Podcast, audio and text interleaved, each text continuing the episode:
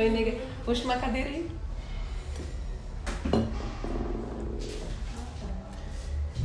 Oi, people! Oi, people! Legal. Oi, Lu. Oi, Pati. Beijo, beijo. Oi, Kiko. Bem-vindo. Paulinha. Nossa, saudade, Ana. Luiz Gustavo. Carlinha. Oi, oi, gente. Obrigada, obrigada. Tudo gente suspeita, né? Oi, Duda. Meu, que saudade que eu tô de ti, Duda. Meu Deus, não tive mais no Tobias Social Clube e nem no Life. Meu Deus, te via toda semana umas três vezes. Legal, legal. Oi, Joana. Feliz sexta-feira, nega. Oi, Lisiane. Beijo, beijo. Bom dia. Bom dia, people. Bom dia. Olha, oi, Flávia. Ô, Beatriz. Nossa, falei de ti outro dia. que legal te ver aqui, nega. Linda, linda. Cada dia mais linda. Ana Paula. Tudo bem? Márcia. Obrigada, Carlinha. Ó, a Gabi, a Gabi tá aqui do meu lado, veio me ver.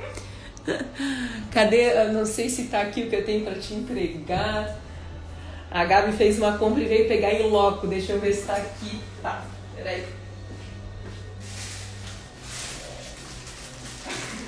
Quando.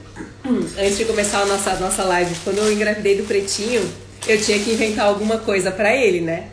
Daí eu sei que a Gabi esses tempos aí sonhou que tava grávida, aí se empolgou. E olha se não é a coisa mais fofa o moletomzinho e a calça. Vai dizer que não é a nossa cara. Aí eu mandei fazer, tem mais, tem mais três agora no estoque da época. Olha isso. Ah! E aí a Gabi veio pegar. Falei, Gabi, se quiseres pegar tua encomenda aqui na Wild, ela veio. E veio assistir ao vivo a nossa live clássica de sexta-feira. People, tem tanta coisa acontecendo, tanta coisa. Saudades mil também. Oi, Rafa. Oi, Carol. Saudade também, semana que vem organizo. É isso aí, bem isso. Então, demais, não é? É muito, ai meu Deus, esse moletomzinho aqui. Ah, e olha isso aqui, dentro da dentro do capuzinho também tem a, a oncinha. e aí o pretinho tem várias fotografias. Eu usava todo dia essa roupinha dele, né? Daí eu não resisti e comprei um estoque. Ai, ai. Então tá. Um, hoje o nosso assunto, eu considero um assunto assim profundo para variar, né? E mega sério. Antes, deixa eu fazer as atualizações aqui, né? A gente está lançando agora em abril, já fizemos as primeiras entrevistas do Coworking da Wild, do Coworking Clínica. A gente acabou de, de assinar, né? A gente não assinou, mas a gente revisou o nosso primeiro contrato. Então a gente está bem feliz, né? É gostoso ver as coisas pegando tração pelo nosso esforço, pelo nosso trabalho. Então é, é um, estamos encerrando a semana com coisas novas à vista, né? E o que eu queria compartilhar hoje? Hoje eu estava escrevendo a matéria da NSC e o nome foi Segundo Socorros, né? Na semana passada eu fiz um curso de primeiros socorros e eu fui fazer o cálculo de quanto tempo eu demorei para fazer esse curso. Foram sete anos, seis meses e 28 dias, desde o falecimento do meu irmão. E o Júnior ele teve um, um infarto fulminante e eu fiquei na época assim muito mexida, pensando que eu não sei se eu saberia o que fazer se alguém passasse mal do meu lado. E aí eu me prometi que eu faria um dia um curso de primeiros socorros e foi o que eu fiz na semana passada. Mas tem uma coisa que eu não sei se eu comentei com a gente e que foi muito forte, me aconteceu ontem à noite, mas forte de um jeito muito interessante e bonito, né? Um, quando o curso começou, eu finalmente percebi que eu estava preparada para fazer uma pergunta é, que eu não estava até aquele momento preparada para escutar a resposta.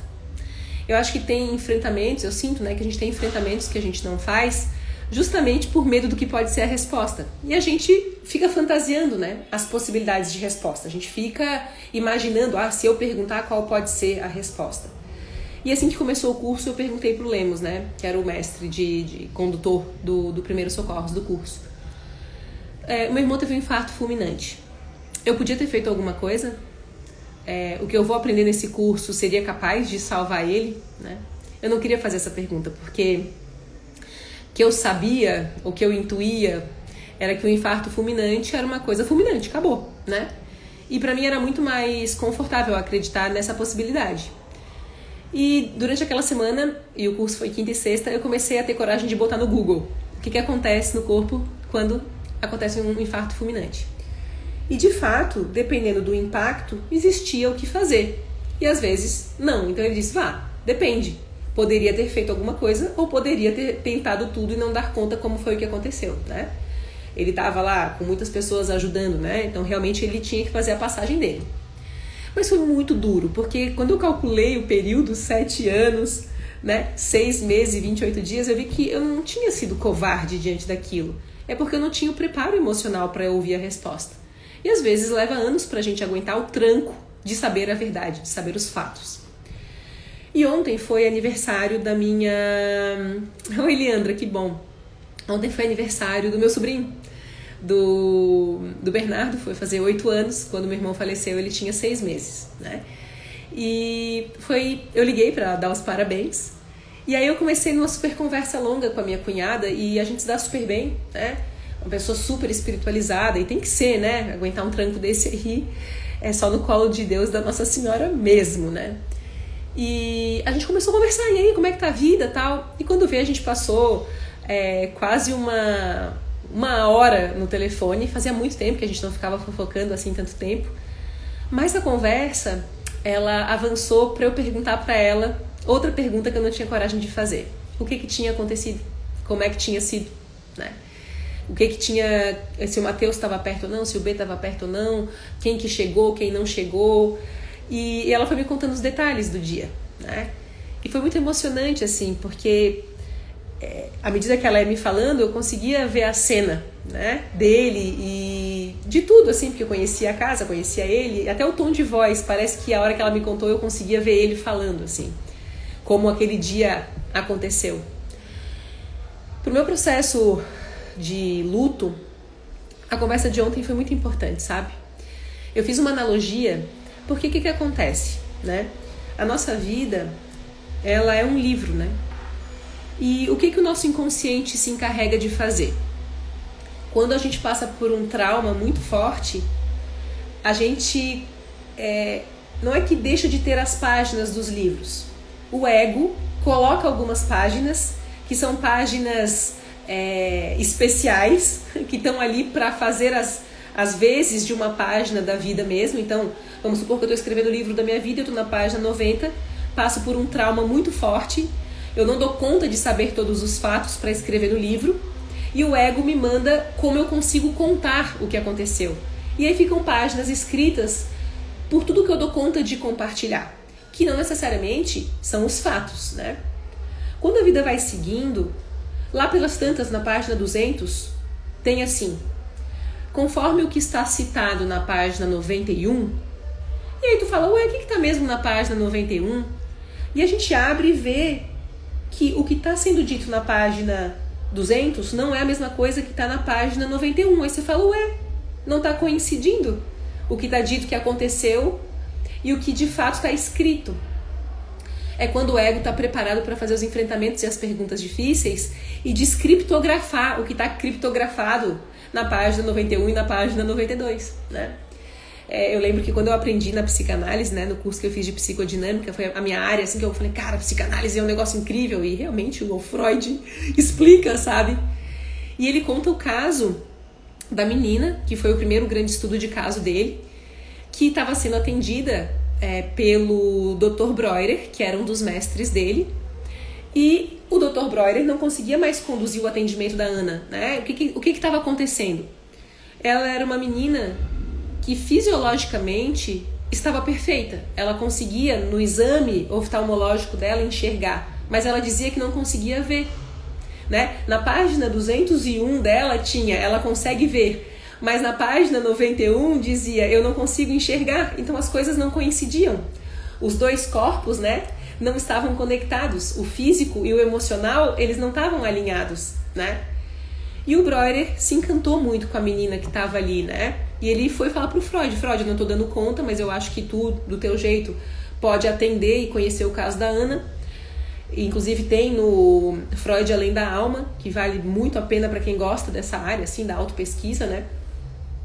E quando o Freud foi conversar com a Ana, ela foi contar como ela conseguia contar. É, ela falou o que ela tinha estrutura para dizer.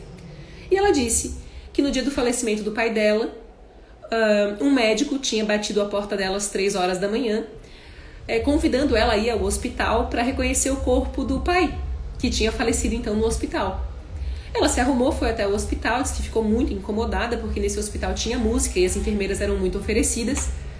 E foi reconhecer o corpo do pai, que estava de fato estarrado lá na cama, enquanto as enfermeiras oferecidas estavam em volta e a música continuava tocando muito alta.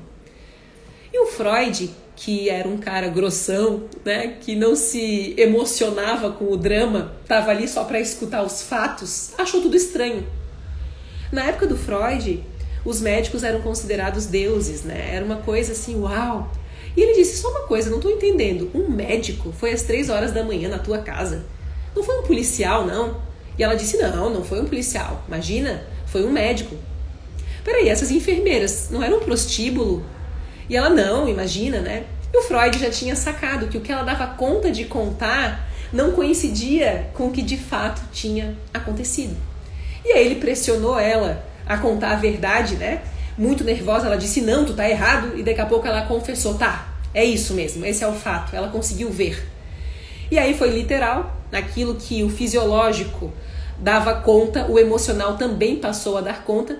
Ali surgiu muito do evento da psicanálise e da própria catarse, né? Sabe aquela hora que a gente fala, tá bom, vou confessar, ou que a gente passa o medo de dizer a verdade, ou de de fato tirar a mão de frente e falar, ai meu Deus, o que que eu tenho que ver, né?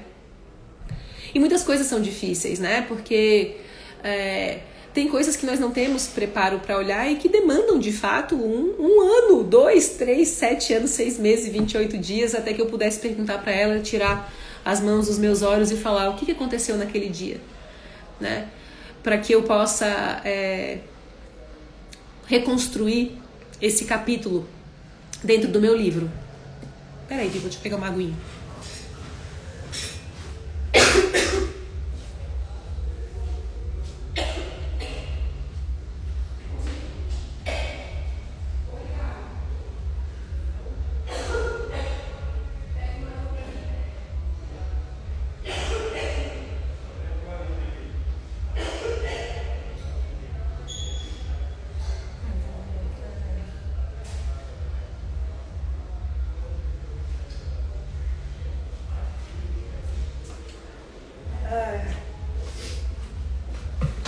Voltei, tipo, me engasguei toda aqui. muita emoção, muita coisa saindo, né? Ai, ai. Ah, vou pegar mais água. Tudo bem? E, e eu acho, assim, a minha, a minha sensação diante desses enfrentamentos, né? É que a base das relações, ela se constitui dentro do diálogo sobre os fatos, né? E de longos cafés com os fatos. Então a conversa de ontem à noite foi não tão longa, uma hora, mas foi fazendo uma, uma avaliação sobre tudo que eu preciso perguntar para entender, né? Então qualquer que seja a situação na nossa vida e que tenha na linha do tempo, né, uma desconexão entre o que eu digo que vejo e que não consigo enxergar, vai demandar diálogo, vai demandar perguntas, enfrentamentos. Eu lembro que a minha mãe me contou minha mãe e meu pai me contaram quando eu era adolescente que na época que a minha mãe engravidou de mim, que eles tinham pensado em fazer um aborto. E que minha mãe e meu pai marcaram o tal do, do aborto, foram no, no que era. Obrigada, amor da minha vida. Foram, né, no que era clandestino lá. E que é, na hora em que ela chegou na mesa da, da, da cirurgia lá, ela desistiu, graças a Deus, né, people? Cá estou. E eu já sabia dessa história muitas vezes. Eu já tinha escutado um monte e nunca tinha me constrangido diante dela, assim. E até hoje não é uma coisa que eu culpo minha mãe, meu pai, tanto é que não fizeram, né? Tô aqui, então só tenho que agradecer por terem desistido da ideia. Mas quando eu comecei a estudar meu próprio processo emocional, eu percebi que o meu traço era um traço assim que eu me sentia culpada por existir, né? Sei lá, imagina assim que se os nossos pais querem se separar e a gente nasce, a gente fica culpado por eles estarem juntos, né? Então eu sempre fui alguém com uma dificuldade assim de é, incomodar, né? Sabe aquela pessoa que chega na casa dos amigos e aí é, corta, é, é a pessoa que corta o bolo do aniversário, que serve os docinhos, que lava a louça, que cumprimenta os pais, que é líder de classe, que vai até o centro. Que... Então eu sempre atraí coisas para tirar o peso de conviver comigo, né? E isso começou a aparecer nos meus processos de terapia. E aí meu mestre disse assim: vá, na época que eu estava fazendo a psicodinâmica, vou passar uma tarefa para ti, né? E a tarefa é a seguinte: você vai até o teu pai, tu vai até a tua mãe, tu pode fazer isso com outras pessoas, com os teus irmãos, com madrinha, avó, se você tiver, avô, eu não tinha, né? E tu vai perguntar para eles quem você era quando você era criança. Individualmente, você vai no seu pai, você vai na sua mãe, você vai na sua madrinha, nos seus irmãos. Depois, tu vai escrever todas as tuas lembranças, porque à medida que eles forem falando, tu vai lembrar de coisas também. Então, escreve todas as coisas que vierem à tua cabeça. Com aquilo, fui conversar com meu pai e com minha mãe. Primeiro eu conversei separadamente, aí depois eu botei os dois juntos. Aí eu fiz tudo que eu costumo fazer, criei método, né? Falei, não, primeiro pai, primeira mãe, depois sento os dois juntos. Falei com o Júnior, falei com o Juliano, isso foi em 2012 para 2013. O Júnior estava vivo ainda. Aí, o que, que eu percebi? Que havia coisas que eles disseram que eram de mesmo título e que eu tinha uma memória, eu tinha uma lembrança. E o que, que eu aproveitei? Eu fiz uma segunda rodada. E a segunda rodada de conversa com eles era uma rodada de prova real. Tipo assim, pai, o pai falou tal coisa, eu lembro que. E eu fui com curiosidade, porque eu acho que o processo de crescimento ele demanda curiosidade e não julgamento. A gente já falou disso outras vezes, né? E nessa rodada de prova real, eu aproveitei para perguntar para minha mãe e para o meu pai sobre a história do aborto. Né? Eu falei, ô pai, olha só, a mãe uma vez me contou que vocês passaram por isso. Como é que foi para ti? Né? E, escutar a versão do meu pai foi uma coisa fantástica, porque ele adicionou coisas. Sabe quebra-cabeças? Sabe quando tu consegue encaixar aquela pecinha que faz a forma do que tá na foto do quebra-cabeças aparecer? E daqui a pouco eu fui falar com a mãe. Falei, mãe, olha só, tu me contasse tal coisa. O que, que realmente aconteceu? Como é que foi? Me conta isso. E como é que o pai reagiu? E eu perguntei para o pai como é que a mãe tinha reagido. E eles estavam super alinhados. Só que, é super, a mesma história os dois contaram. Só que um trouxe um detalhe e o outro trouxe outro detalhe. E para mim foi importante eu entender e juntar essas peças, né? Eu sinto que, portanto, né? Quando a gente faz essa, essa levantada de quem eu era quando eu era criança, quais foram os eventos marcantes, qual é a minha linha do tempo, né? Qual é o livro, quais são as páginas que ainda falta, que tem gap, sabe? Que ainda falta um detalhe que você fala, que não tá casando 100%, o que, que aconteceu, né? Claro que falar sobre o passado é muito mais fácil, eventualmente, do que falar sobre o presente em algumas coisas, mas o que eu sinto hoje é que, por exemplo, o fato de eu ter falado com meu pai e minha mãe sobre esse, esse tema específico fez com que eu tivesse mais musculatura para falar sobre outros assuntos que eventualmente podiam ser mais ou menos constrangedores, né? Como é que tinha sido a primeira separação deles? É, como é que eu tinha reagido na escola? Né? Quais eram as coisas que tinham me acontecido? E eu fui lembrando de. É bem aquela coisa do, do balde de caranguejo, né? Que fala que puxa um e vai vindo os outros. Então, ontem nessa conversa com, com a Lígia, né?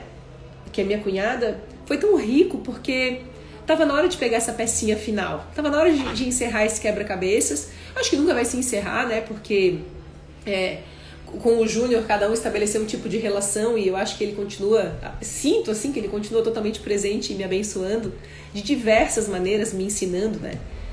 E de todas as formas me, me deixando assim essa essa mensagem de viver bem, né? no curso de Primeiros Socorros naquela semana, e óbvio, não existem coincidências, apareceu nas lembranças do Facebook uma fotografia minha numa campanha do Instituto, e a campanha dizia é, livre para escolher o que fica. E a mão era assim, essa eu já contei pra gente, né? Então era livre para escolher o que fica, era o mote da campanha, e a pose era essa. E eu, em curso de primeiros socorros, na sequência, isso foi antes do curso eu mexendo com coisas do luto na terapia e tudo. E quando eu vi aquilo, eu falei: é isso, eu tenho que fazer a massagem no meu coração, né? Tá virado para mim, eu tenho que me cuidar, eu tenho que me colocar em primeiro lugar. E, inclusive é nisso que eu tenho trabalhado essa semana. Essa perspectiva também das conversas que eu me devo, comigo mesma, né? Com as páginas que eu ainda preciso completar. Peraí, turma, me engasguei de novo. Eu ando no engasgo, people.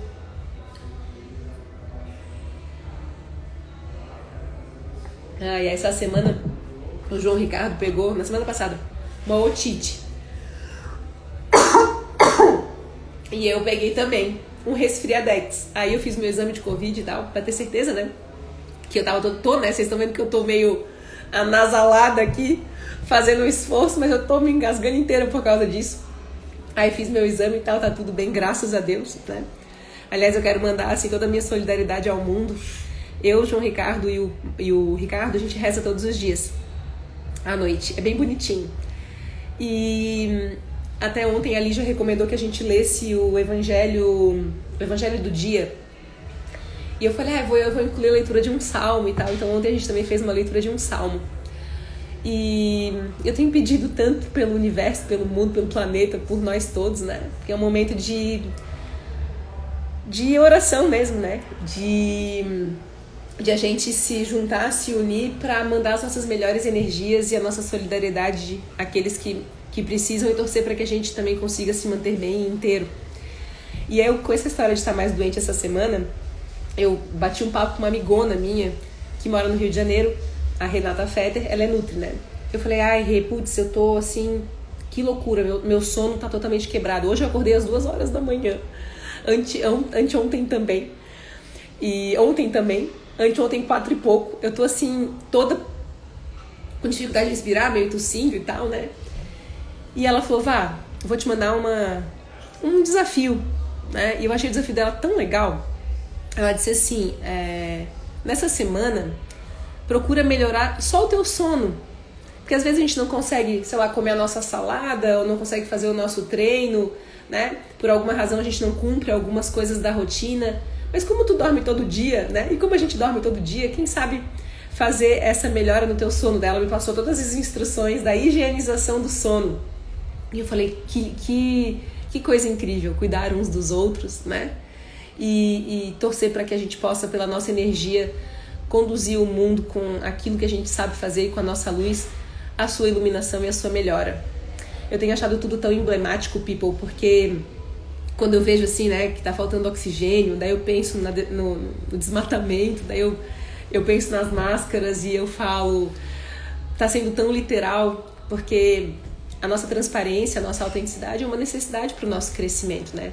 as nossas confissões das nossas vulnerabilidades e o enfrentamento dessas perguntas difíceis, como eu compartilhei hoje. A gente tem que se encorajar de fazer.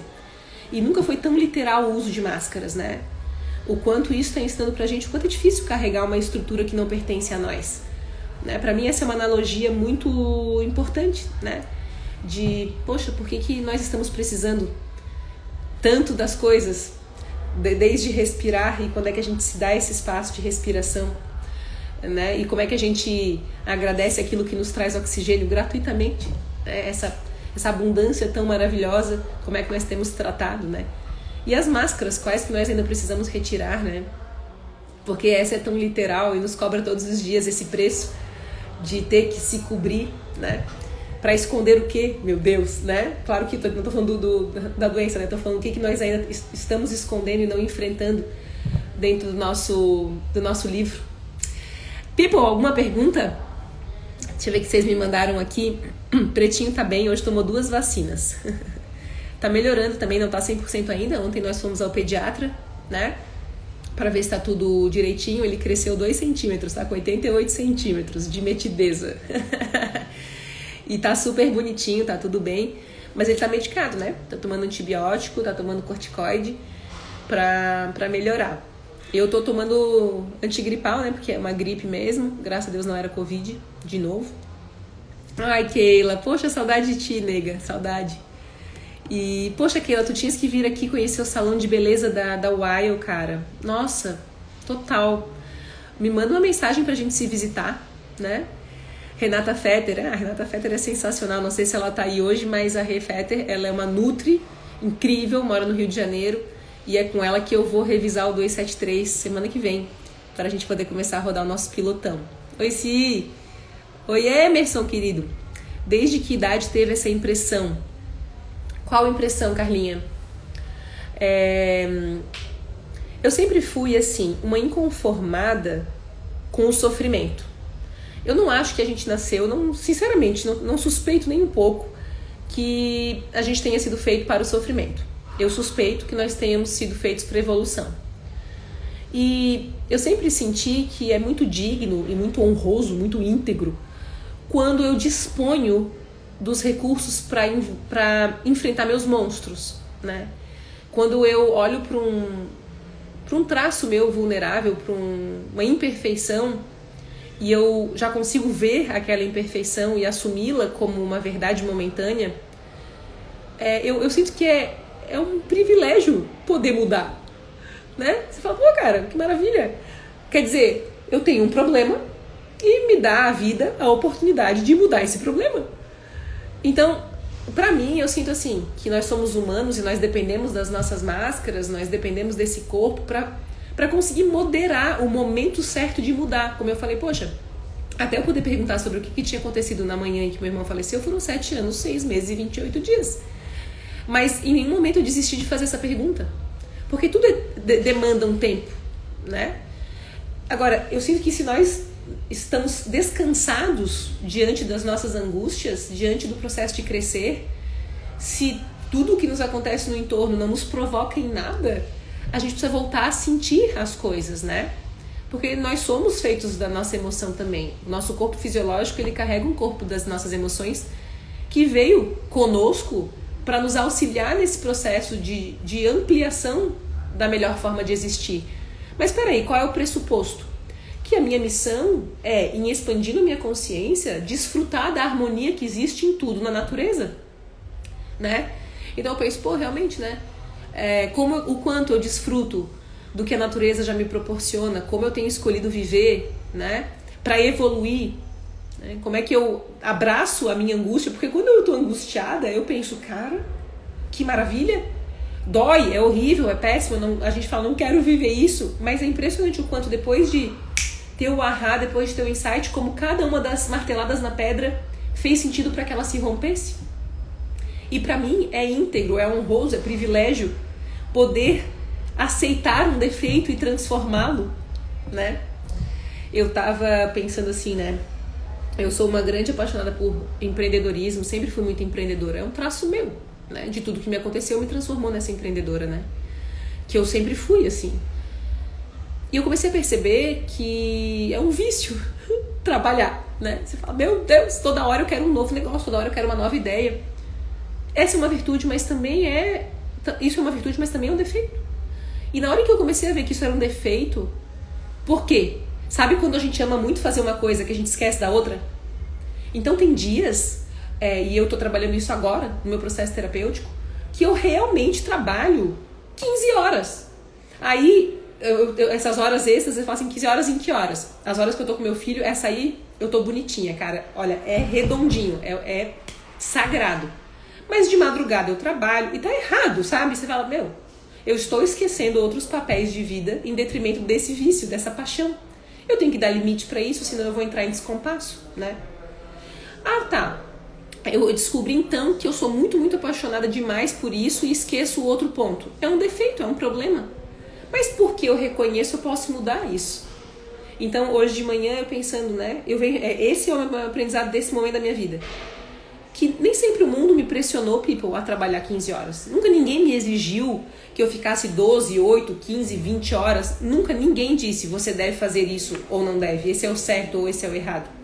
É simplesmente um, uma roda que já gira tão redondinha que aí quando a gente olha a roda que está quadrada ainda, a gente fala, ah, deixa eu continuar na roda redondinha. Porque aqui dá muito mais prazer. Lógico. Mas eu quero sempre quis enfrentar meus desprazeres que se tornam rodas redondinhas depois. Então também sinto que a gente deve encarar como honroso, como privilégio, como capacidade de conquistar a integridade, é aceitar os nossos problemas e transformá-los. Isso é sorte que a gente tem, né?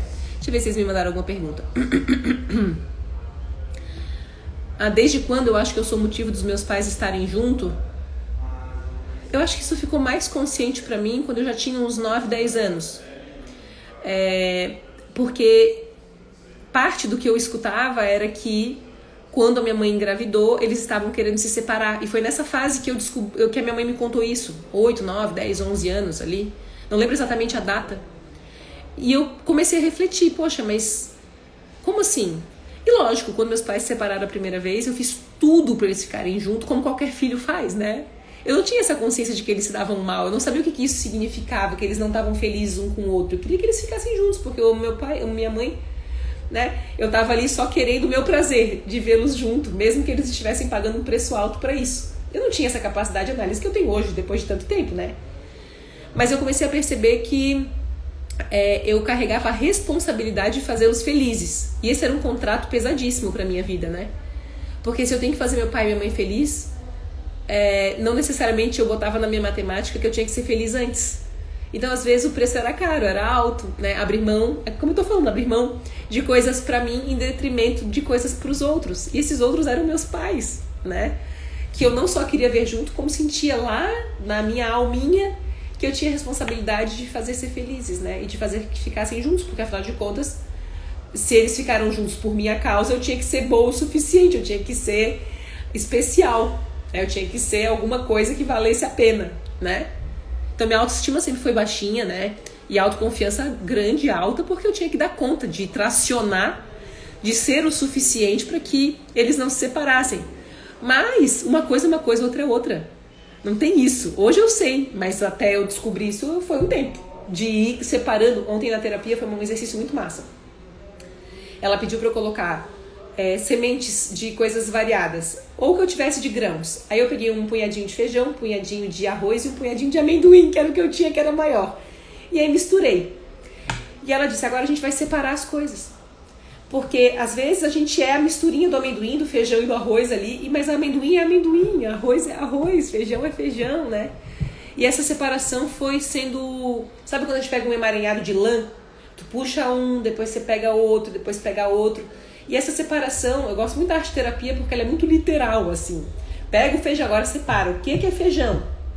Né? Dá título pro feijão. O que, que é arroz? Dá título pro arroz.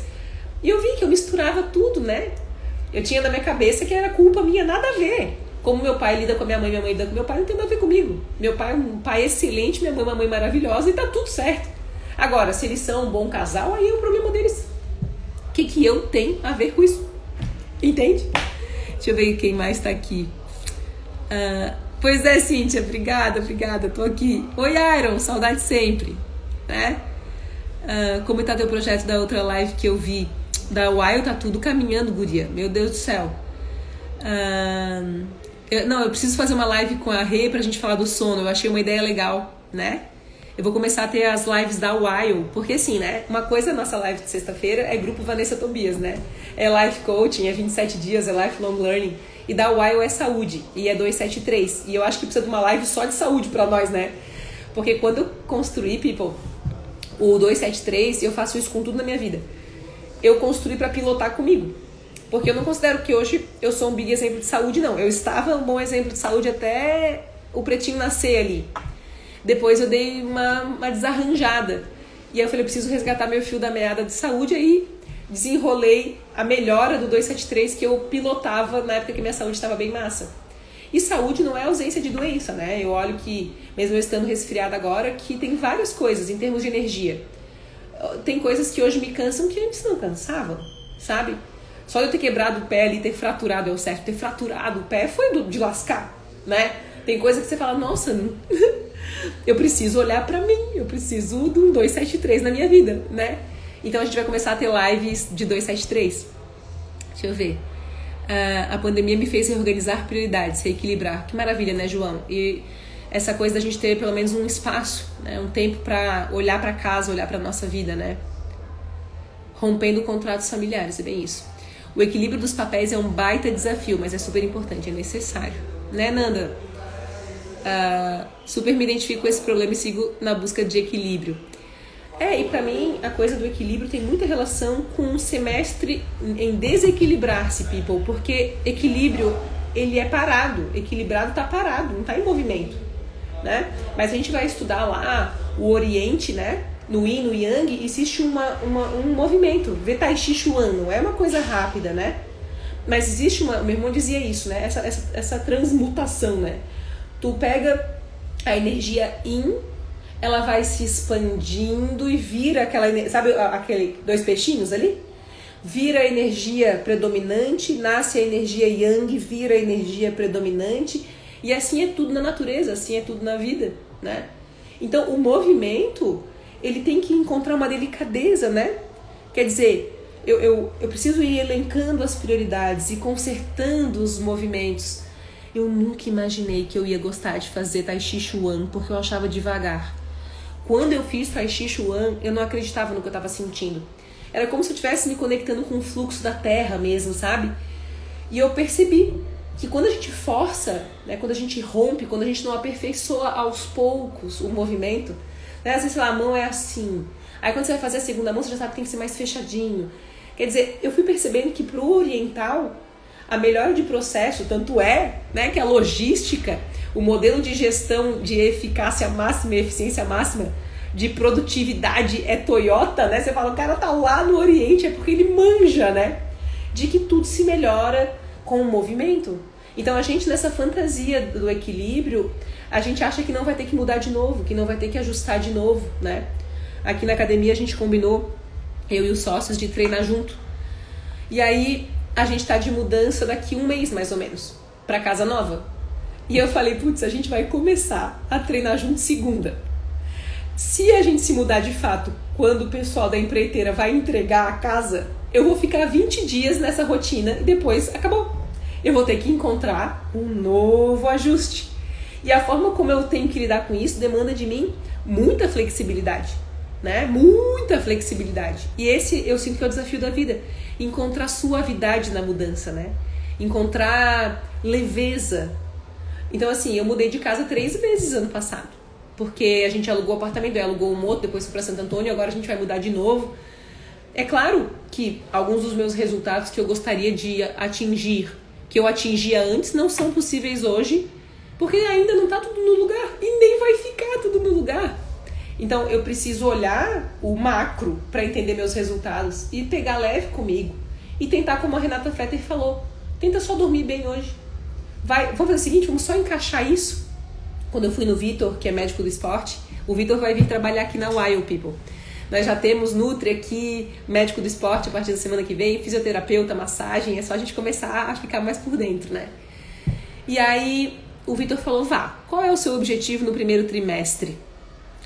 de, de acompanhamento comigo, né? E eu falei, sinceramente, voltar para minha rotina. E ele disse, exato, que bom que você não é iludida. Ele disse, né, que tu não estás querendo voltar tudo que tu tinhas quando você treinava todos os dias durante dois anos em três meses. People, se eu só conseguir dormir bem, isso com tantas coisas, nós temos aqui na UAI outras sete empresas, é, eu continuo tendo o grupo Vanessa Tobias, eu sou mãe, eu sou casada, eu tenho meus amigos. É óbvio que é um monte de prato, né? Então, se eu com suavidade só melhorar meu sono, daqui a pouco eu consigo ir melhorando as outras coisas. A semente tem que ser boa, né? Essa coisa de priorizar o mínimo e o básico sempre vai funcionar. Não quer dizer que nunca fiz isso antes, quer dizer que é um resgate, né? Deixa eu ver o que mais. Vanessa, tem 30 anos que meus pais se separaram e até hoje isso mexe comigo. Ainda queria ter eles dois juntos. Te entendo, a gente sonha, né? Isso. E hum, já conversasse com eles sobre como tu se sente? Porque muitas das vezes não é que tu, adulta, né, hoje gostaria disso. É que na nossa linha do tempo, deixa eu ver se tem um papel em branco aqui. Olha só, eu vou desenhar uma coisa que eu sempre faço para entender minhas dores. Ah, desenhei um. Eu devia ter desenhado um boneco menorzinho, mas acho que vou desenhar de novo porque vai ficar mais claro. Olha só.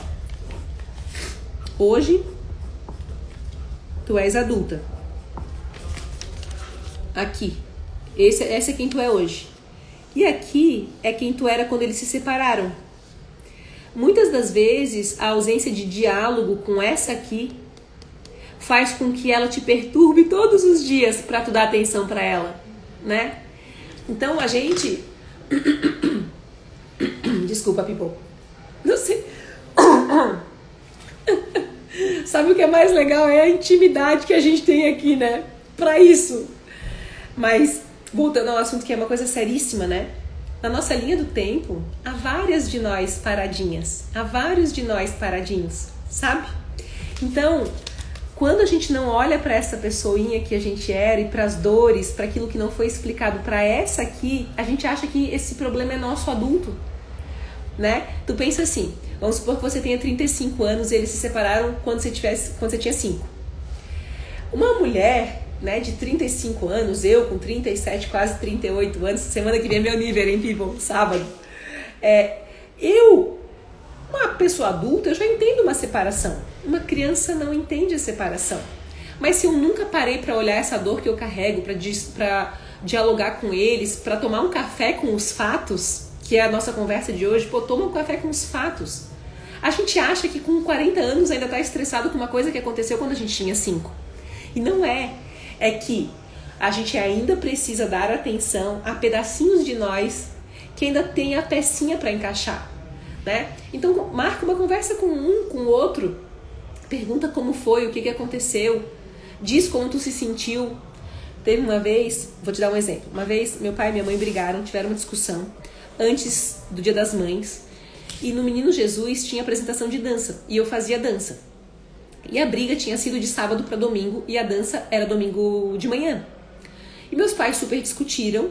Meu pai não foi para a apresentação, minha mãe foi. Só que como eu vi os dois brigarem, eu fiquei muito magoada, eu fiquei chorosa. Mas nenhum nem outro naquele dia pararam para conversar comigo sobre o que, que tinha acontecido. E gente, hoje eu analiso. Às vezes o pai acha que é melhor, a mãe acha que é melhor não falar pro filho o que está acontecendo. Ele pensa, não tem que dar satisfação. Não é nem a satisfação, é que não dá tempo. O emocional da minha mãe, imagina, meu pai e minha mãe brigarem. Antes do dia das mães, eu tendo dancinha bonitinha para fazer. Minha mãe, dilacerada, lógico, foi lá assistir a dança. E de certo ela não tinha estrutura para me explicar o que tinha acontecido. Mas eu percebi uma coisa muito forte em mim, que era que mesmo em dias em que eu tava com meu coração realmente doloridinho, eu continuava indo trabalhar continuava vindo fazer minhas lives, continuava trabalhando, continuava entregando meus resultados a um preço alto. A minha conclusão e o meu mantra é, um dos mantras que eu carrego. Nada nunca é mais importante do que a forma como nós estamos nos sentindo. Nada nunca é mais importante. Antes, porém, eu preciso olhar essa menina, olhar um pedaço meu para quem eu ainda não dei atenção e dialogar com ele e falar com essa dor. E hoje eu sou uma pessoa que cumpro muito os meus compromissos, né? Eu sempre fui muito responsável. Mas hoje eu tenho uma análise um pouquinho diferente, sabe? Quando eu perdi o bebê ano passado, né, a minha gravidez, eu não fiz live naquela semana. Eu precisava, sabe? Falando, gente, eu não consigo falar essa semana. Antigamente eu ia fazer porque esse é o certo, esse é o correto. Claro que lá atrás, quando a minha mãe me levou para dançar, e ela sempre me ensinou isso. Você tem que levantar tua cabeça e seguir em frente. Né? Não se transforme na tua dor, seja vitoriosa. Eu agradeço porque eu sou mais guerreirona mesmo, porque minha mãe disse: segue em frente, levanta, sacode a poeira e dá a volta por cima, né? Minha mãe sempre foi essa pessoa e me inspirou dessa forma. Agora, eu sou adulta hoje e eu posso analisar: peraí, nada nunca é mais importante do que a forma como eu estou me sentindo. Então, se eu tenho que fazer um contrato, se eu tenho que fazer um atendimento, inclusive eu ando extremamente honesta, mais honesta do que eu deveria, eu acho, porque eu tô sem filtro. Por quê? Nada é mais importante do que a forma como eu tô me sentindo. E quando eu digo sem filtro, é que eu ando ah, mais direta, e eu não diria intolerante, porque não é essa palavra. Eu ando posicionada, eu ando dizendo, isso não me satisfaz, isso não tá bom. É assim que eu preciso cada vez mais aplicando a suavidade diante do feedback, mas sem deixar de dar os feedbacks. Peraí vou me engasgar de novo.